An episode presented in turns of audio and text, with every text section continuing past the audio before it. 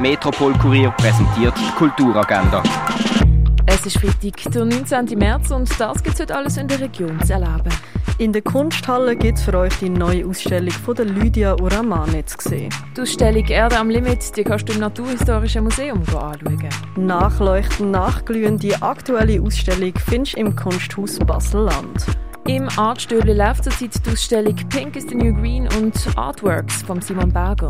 Shaping the Invisible World kannst du im Haus der elektronischen Künste besichtigen. Post-Truth von Dorian Sari kannst du im Kunstmuseum Gegenwart anschauen. Ein Dialog zwischen Rodin und Arp kannst du in der Fondation Baylor besuchen.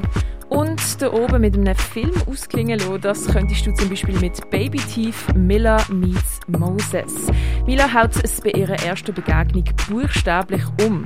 Obwohl der Moses als Herumtreiber und Gelegenheitsdealer sich entpuppt, nimmt sie ihn doch mit, um ihn ihren Eltern vorzustellen. Die sind aber alles andere als begeistert, aber Milas Lebensfreude und ihre Sehnsucht nach der Liebe und der Welt zu entdecken, steckt auch ihre Familie an.